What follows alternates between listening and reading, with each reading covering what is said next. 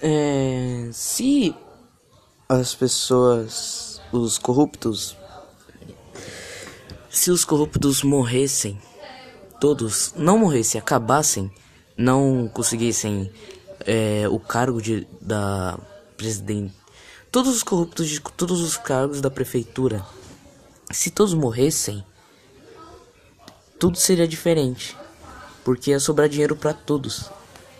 Ninguém ia passar fome ninguém ia ser assaltado, todo mundo ia poder ficar tranquilamente andando pelas ruas e nada de mal ia acontecer, porque todo mundo ia ter o que precisava no momento que quisesse. Mas essa é a minha hipótese. Se todos os corruptos morressem ou sumissem, de repente o mundo ia melhorar.